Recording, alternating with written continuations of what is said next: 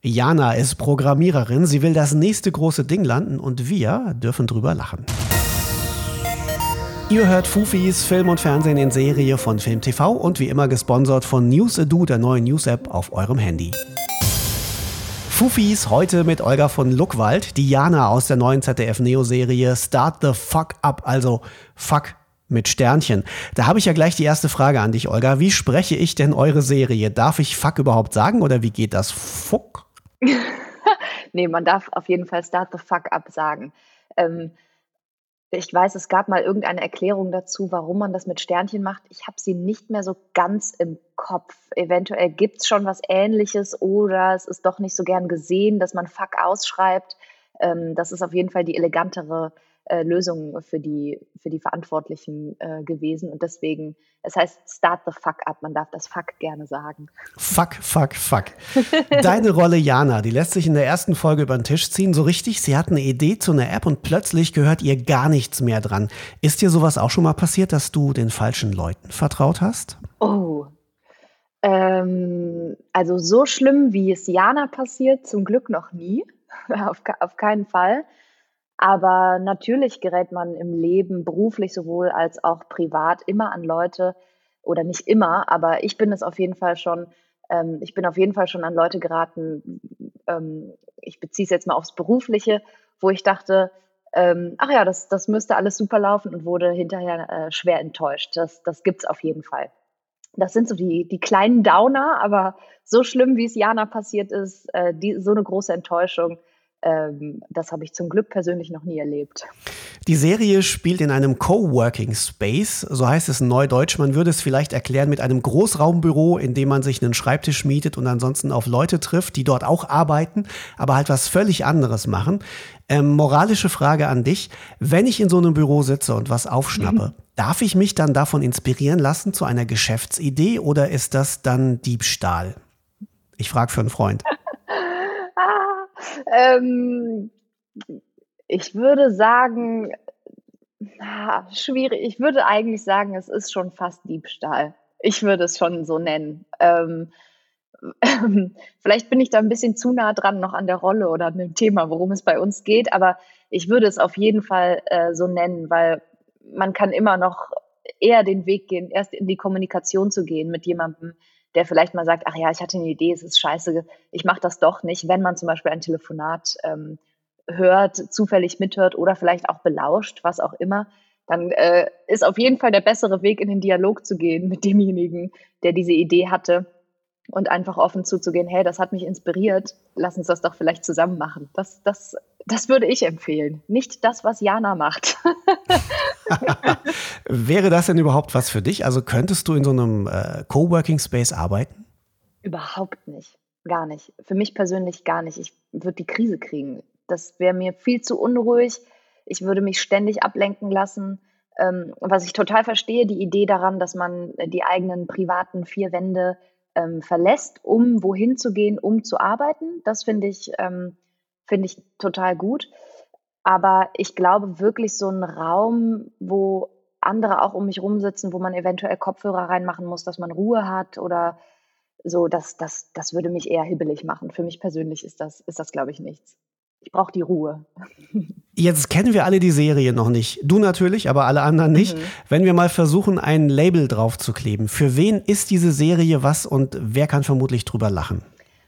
Ich glaube, dass tatsächlich für, für alle das was sein kann, weil das neu ist und lustig und schnell und ähm, wir da was probiert haben zu etablieren, was echt Spaß machen kann. Und ich würde sagen, das ist für, das ist für alle die, die einfach Lust haben, ähm, wenn man nach Hause kommt oder auch zwischendurch einfach in kleinen Häppchen sich mal ablenken zu lassen und ein bisschen zu lachen und irgendwie sympathischen, bekloppten Charakteren in, ähm, ja, in lustigen, absurden Situationen zu folgen, dann kann man sich das auf jeden Fall wunderbar angucken und es lenkt ab, äh, vielleicht von einem schlechten Tag oder von Problemen, die man hat und ähm, zeigt auch an manchen Situationen, dass es immer auch noch schlimmer geht, als man das, was man vielleicht selber gerade am Arbeitsplatz erlebt hat oder oder.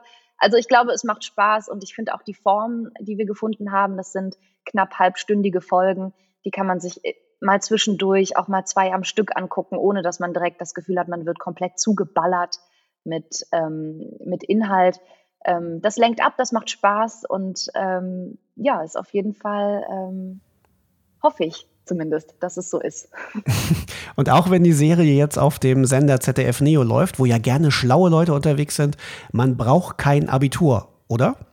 Die macht allen Spaß. Die macht definitiv allen Spaß. Also von jung bis alt, würde ich auch sagen. Das ist auch auf jeden Fall, wir, wir arbeiten da auch mit einem, mit einem hohen Tempo. Die Gags kommen auch äh, wie gefühlt nebenbei rausgeballert. Es wird kein großes, ähm, keine große Zeit verschwendet, den Gag wirken zu lassen. Es folgt Gag auf Gag. Da verpasst man auch mal den einen oder anderen. Das ist aber auch nicht so schlimm.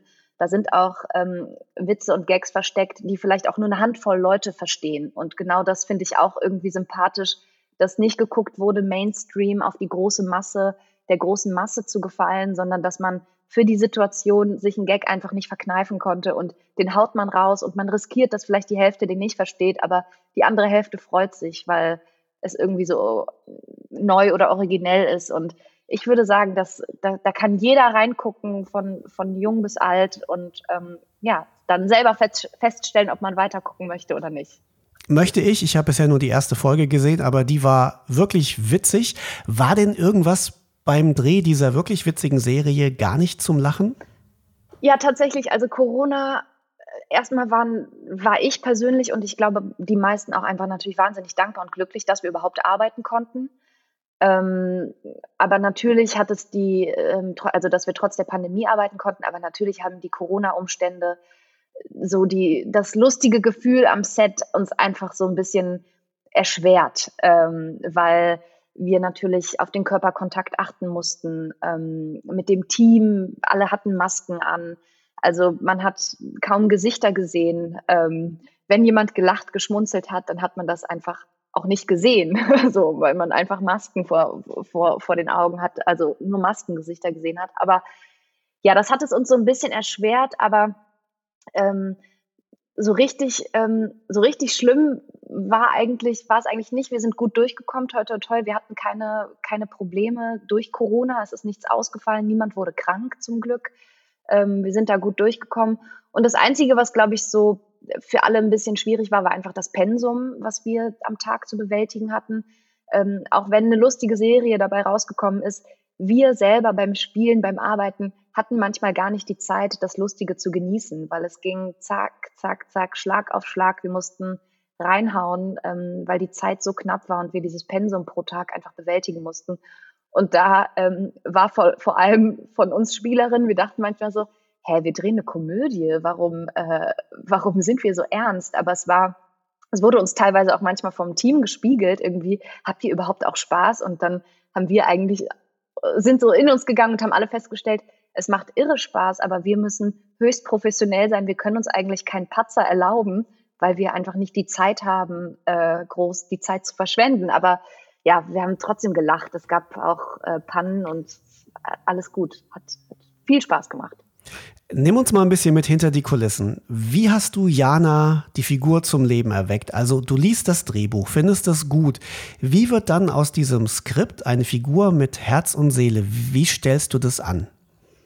Also ähm, bei Start the Fuck Up, bei Jana war es jetzt so, dass ich dachte, oh, das, also erstmal, das hat mir gefallen. Ich mochte, mochte diese Figur. Ich habe mich, glaube ich, auf Seite 3 im Drehbuch direkt in die verliebt und dachte, oh, das geht mir ziemlich nah. Äh, so, die, die mochte ich sehr gerne. Und dann habe ich aber direkt gespürt, dass das eine Schnelligkeit hat, ein Tempo hat, wo es ganz, ganz leicht ist, quasi in die Falle zu tappen, Dinge nicht ernst zu nehmen oder auf Gag zu spielen und nur lustig sein zu wollen. Und das ist meine persönliche Meinung jetzt nur, aber ich habe das Gefühl, das tut Komödien generell nie gut, wenn man den Witz bedient. Ähm, und ich habe dann versucht, bei Jana eher die, ähm, die Ernsthaftigkeit herauszuarbeiten. Also was sind wirklich ihre Probleme? Wo sitzt der Schmerz? Und ähm, worum geht es ihr? Für sie ist alles existenziell. Ähm, sie verliert ihren Job, sie verliert ihre Beziehung, sie verliert ihren Freund, sie verliert ihre beste Freundin, sie verliert ihre Wohnung, sie verliert ihren Arbeitsplatz. Sie hat eigentlich nichts mehr.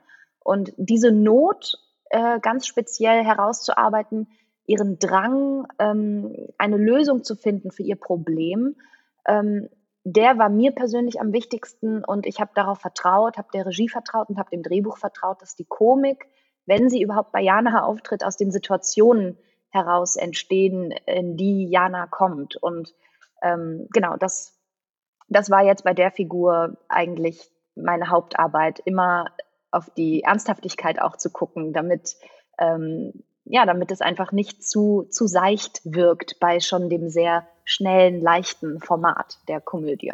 Jetzt spielst du ja nicht nur Jana. Stellen wir uns mal vor, es kommt irgendwann eine zweite Staffel von Start the Fuck Up.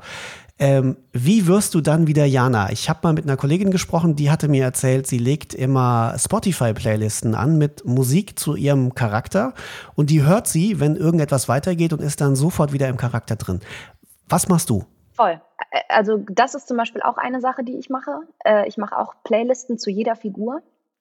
Ähm, ich, ja, es ist auch interessant, wie sich der Musikgeschmack dann auf einmal ein bisschen verändert, wenn man mit den Ohren der Figur hört oder in Situationen. Ich suche zum Beispiel auch Lieder immer raus für bestimmte Situationen. Also ist es eine hektische Situation, programmiert sie, wie ist der Soundtrack in ihrem Kopf? Ähm, und da kommen auch manchmal Lieder in die Playlist, wo ich sage, oh, privat würde ich die jetzt mir gar nicht so gerne anhören, aber die geben mir ein gutes Gefühl für die Situation. Das zum Beispiel mache ich auch. Ähm, was ich auch manchmal mache, ist ähm, in der Vorbereitung, dass ich zum Beispiel als Figur Tagebuch schreibe. Das ist auch so eine, eine Methode. Ähm, die Sachen hebe ich auch auf.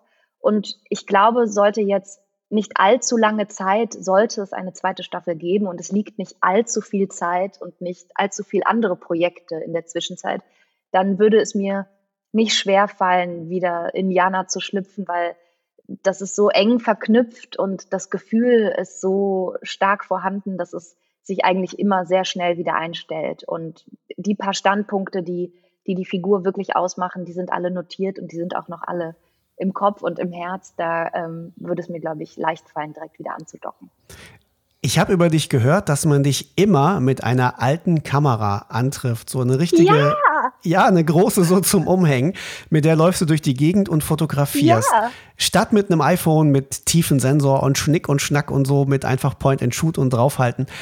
Warum betreibst du so viel Aufwand? Das ist ja jetzt keine neue Kamera. Das ist, nee, das ist eine Leica M3 aus den 50ern also Ende 50er, Anfang 60er. Und ähm, das ist ein Familienstück, die jetzt in meinen Besitz gelangt ist vor einigen Jahren. Und ähm, ja, die, das ist, glaube ich, mein Lieblingsgegenstand überhaupt. Wo kann man denn überhaupt noch Filme dafür kaufen? Ähm, in, also in Fotogeschäften eigentlich. Fast überall. Also vielleicht nicht immer die, die man haben möchte, aber in eigentlich wirklich jedem jedem Fotogeschäft, wo man noch äh, persönlich analog quasi reingehen kann, gibt es Filme. Die gibt es natürlich auch im Internet und bestimmt auch irgendwie zu, vielleicht zu Schnäppchenpreisen. Ich bin da so ein bisschen, ich schneide mir da ein bisschen selber mit, äh, vielleicht ins Fleisch, aber ich gehe noch analog mit meinen Füßen in den Laden und kaufe die Filme, irgendwie auch um die Läden zu unterstützen, weil das ist, ja, genau, warum mache ich das mit der analogen Kamera? Ich, ich liebe das einfach, diese, diese Atmosphäre der Bilder. Das ist einfach wirklich ein Riesenunterschied. Das meiner Meinung nach kann man das gar nicht vergleichen, was ein, was ein automatisch perfekt neueste Kamera, was die für ein Foto machen kann und was diese alte Kamera für eine Atmosphäre aufgreift. Und ähm, ich finde das wunderschön, analoge Fotos ähm, zu schießen von anderen Leuten.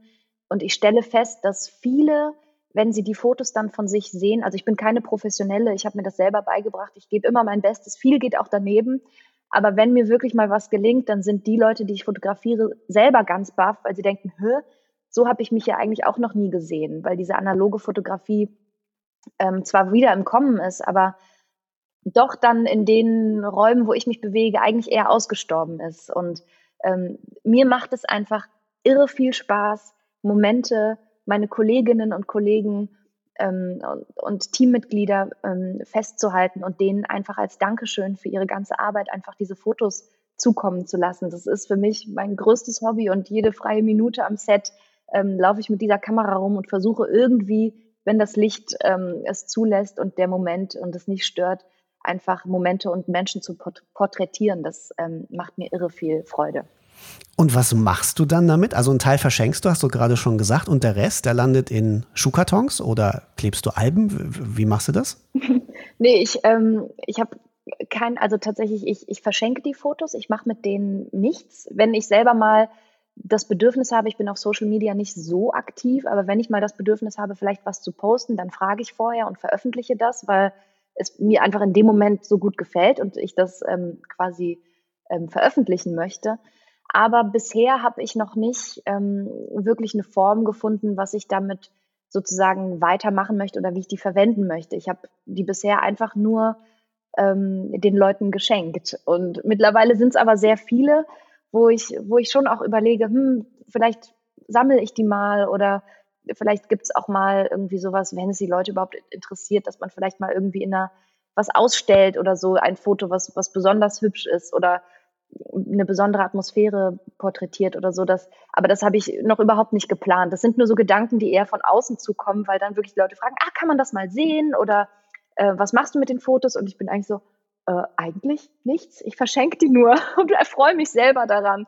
Aber ähm, mal sehen, was, was mir da vielleicht noch in den Sinn kommt. Mal gucken. Ich sehe eine Vernissage in der Zukunft. Ja. Jetzt mal ganz ohne Mist. Ich glaube, dass das die Leute wirklich interessiert. Das sind ja Fotos von einem Filmset aus ungewöhnlicher Perspektive, gemacht von einem Kollegen am Filmset. Das ist, glaube ich, rasend spannend. Das stimmt. Das stimmt, ja. Stimmt. Und da, da, kommt man selber nicht drauf. Ne? Also wenn man das macht, irgendwie, weil es eine Herzensangelegenheit ist, ohne weiterzudenken, dann macht man das einfach und dann kommen die Ideen eher von außen und dann denkt man, ach ja, stimmt, das könnte ich auch noch machen. Ähm, und dass das für andere interessant sein könnte, merke ich eigentlich nur, wenn du es jetzt mir sagst oder wenn ich auch selber auf mich gucke, wenn ich mir Fotografie angucke von, von anderen, die vielleicht auch analog fotografieren, ich denke mir, oh, das ist ja toll oder so. Das weckt natürlich total mein Interesse und das inspiriert mich auch. Deswegen, aber selber jetzt von mir hätte ich gar nicht gedacht, dass es vielleicht irgendjemand interessiert, was ich fotografiere. Aber wer weiß, vielleicht, äh, vielleicht in Zukunft mal. Ich würde gerne noch ein bisschen mehr über dich privat erfahren, abseits der Fotografie, was dich so umtreibt. Also ja. ich nehme mal an, du hast jetzt nicht gerade eine mega Startup-Idee. Ähm, wo steckst du aber Energie rein, um die Welt jeden Tag ein kleines bisschen besser zu machen? Also das wichtigste Thema, es gibt zwei, wo ich, wo ich wirklich mit meinem Herz und meiner Seele für brenne und wo es viele Situationen gibt, wo ich einfach sehr stark auf mein Verhalten achte. Das ist natürlich Nummer eins der Klimaschutz. Ähm, ich gucke beim Arbeiten zum Beispiel und privat natürlich auch, ich ernähre mich vegetarisch, versuche jetzt gerade seit ein paar Wochen wieder, ich hatte schon mal eine vegane Phase, die musste ich dann aufgrund eines einer Feta-Heißhungerattacke nach sechs Monaten durchbrechen und habe mich danach vegetarisch ernährt. Das mache ich seit knapp zehn Jahren. Mm, jetzt gerade probiere ich wieder, mich vegan zu ernähren. Das ist so, das ist so das eine. Ähm, ich besitze kein Auto. Ich versuche alle Reisen, die ich mache, mit dem Zug zu machen, auch beruflich. Ich habe jetzt gerade eine internationale historische Serie in Polen gedreht, an verschiedenen Orten in Polen ich lebe in Köln und die Zugreise zum Beispiel nach Krakau kann je nach Verbindung mal 15 Stunden dauern.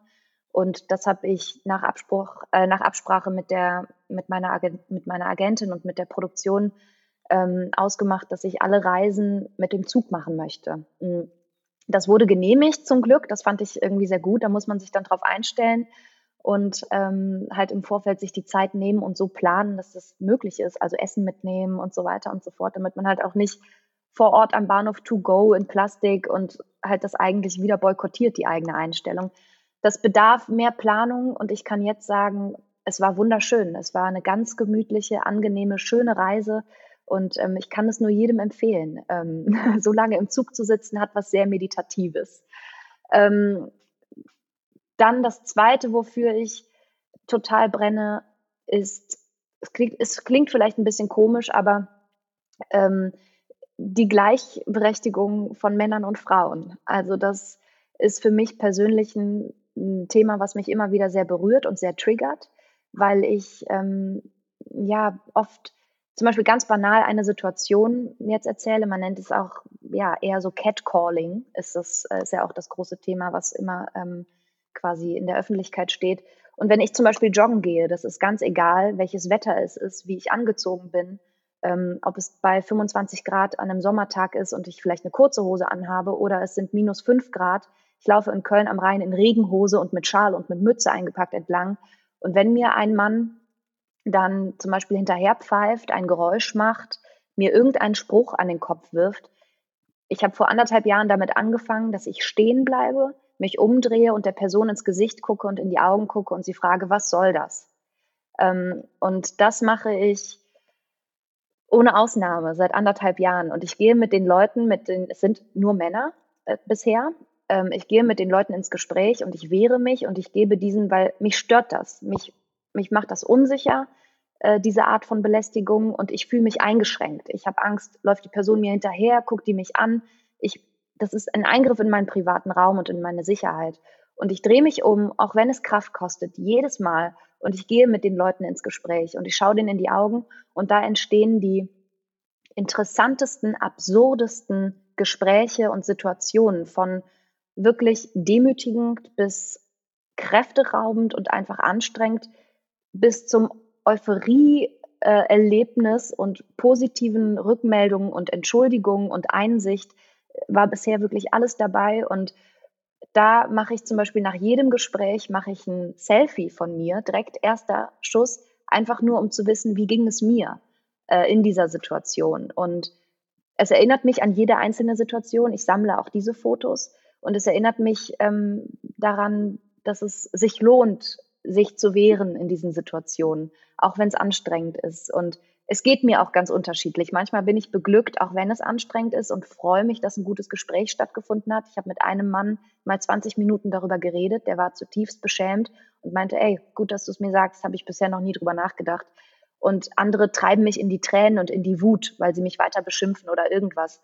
Ähm, das ist eine Sache, ja, die mich persönlich sehr, ähm, sehr berührt, wo ich in kleinen Schritten einfach in meinem Alltag versuche, die Welt ein bisschen besser zu machen, äh, um auf solche Missstände hinzuweisen. Wenn du dann vom Laufen irgendwann zu Hause angekommen bist, dich auf die Couch fallen lässt und mal so richtig chillen willst, was steht auf deiner Playlist? Was schaust du dann?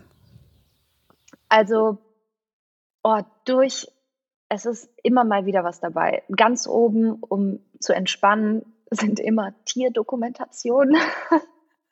Und Tierfilme und über die Welt und Unterwasserwelt und so. Das finde ich wunderschön, auch wenn es natürlich herzzerreißend ist, oft gerade wenn es um Klimaschutz und Klimaveränderung geht.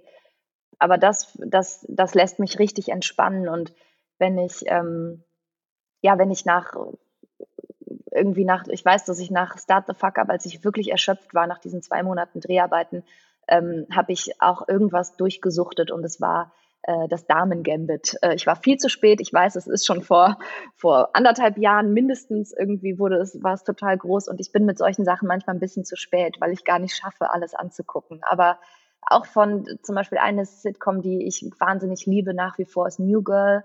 Da gucke ich immer wieder eine Folge und so, das, das liebe ich sehr. Es kann, es ist alles drauf. Und momentan genieße ich vor allem äh, wirklich ins Kino zu gehen. Das ist für mich eigentlich auch ein wirklich eine, eine, eine Luxus, eine Luxusbeschäftigung ins Kino zu gehen und da äh, abzuschalten.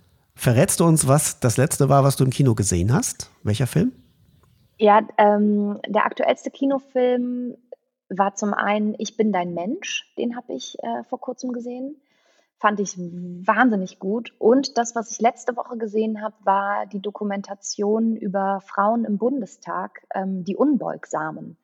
Ähm, kann ich auch nur jedem empfehlen, ist ähm, ja grandiose Dokumentation, geht wirklich unter die Haut. Sagt Olga von Luckwald. Sie spielt Jana in der neuen Serie Start the Fuck Up. Alle Folgen sind ab sofort für ein Jahr ab heute in der ZDF Mediathek zu sehen.